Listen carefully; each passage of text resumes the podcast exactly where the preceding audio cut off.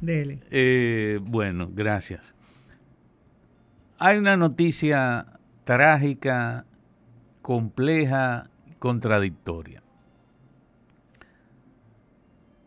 unos jóvenes estaban de vacaciones en la zona de Bávaro, Punta Cana, esa zona ahí.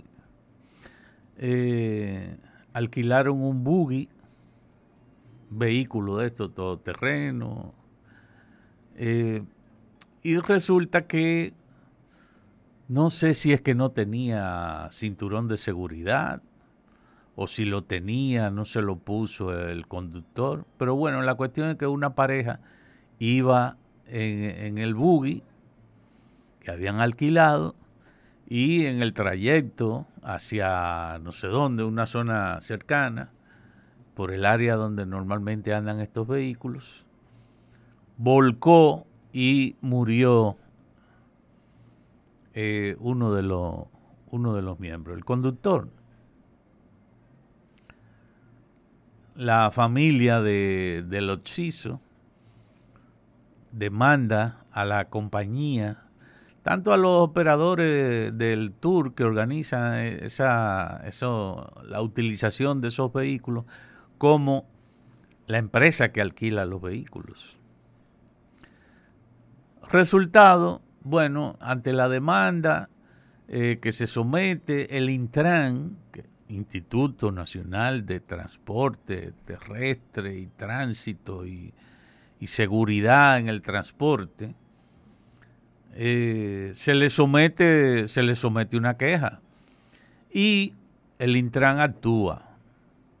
No sé si a través del Tribunal de Tránsito correspondiente o a través de sus propios mecanismos, pero ahí está. El Intran actúa. ¿Qué corresponde según la ley como sanción a la empresa que alquiló el vehículo sin cinturón de seguridad. Una multa entre 200 y 1000 pesos. No sé si le pagarán los 200 o los 1000. Normalmente como que las multas normalmente, bueno, de acuerdo a la negligencia o de acuerdo a la intensidad en la participación. Lo cierto es que eh, se cae de la mata, que no puede ser, no puede ser. Y eso pasa también en el resto de las multas que están establecidas para los accidentes de tránsito, donde hay envueltas personas y vida de personas, vidas que se pierden a veces en esos accidentes de tránsito.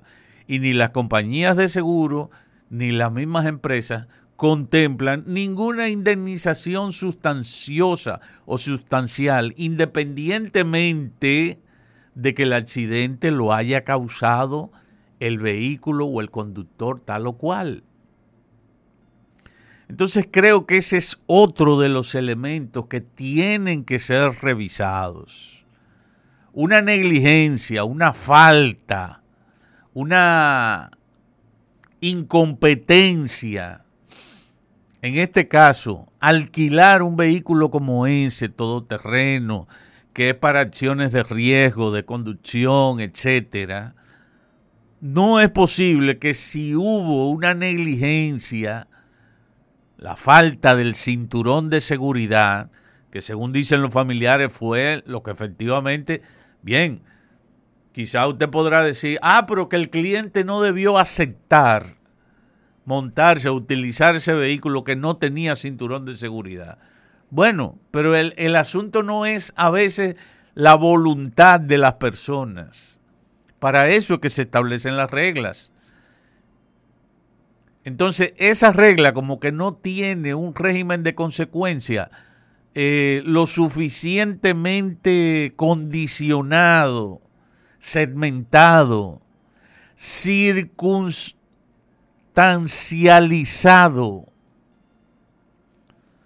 ¿Cómo es que la vida de una persona, si hay una negligencia en un accidente de tránsito, en una acción de tránsito, O sea, como que no, usted tiene una multa de mil pesos o el seguro le paga cinco mil pesos por cabeza cuando usted ha actuado en un vehículo con irresponsabilidad, con una negligencia de tal magnitud que va a provocar la muerte de una persona. Sea el conductor o sea un, tercero, un peatón, un, un viandante que, que reciba la acción, en este caso homicida, de esa persona. Entonces, eso hay que revisarlo.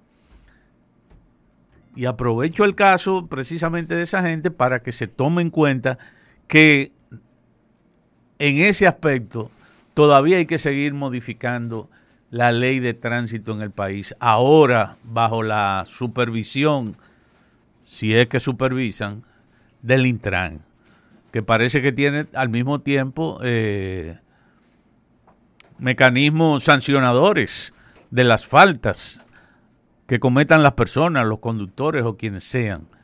Entonces, ojo con eso, porque la verdad es que estamos frente a una, a una cuestión prácticamente irreparable.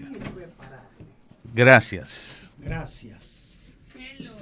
El matutino de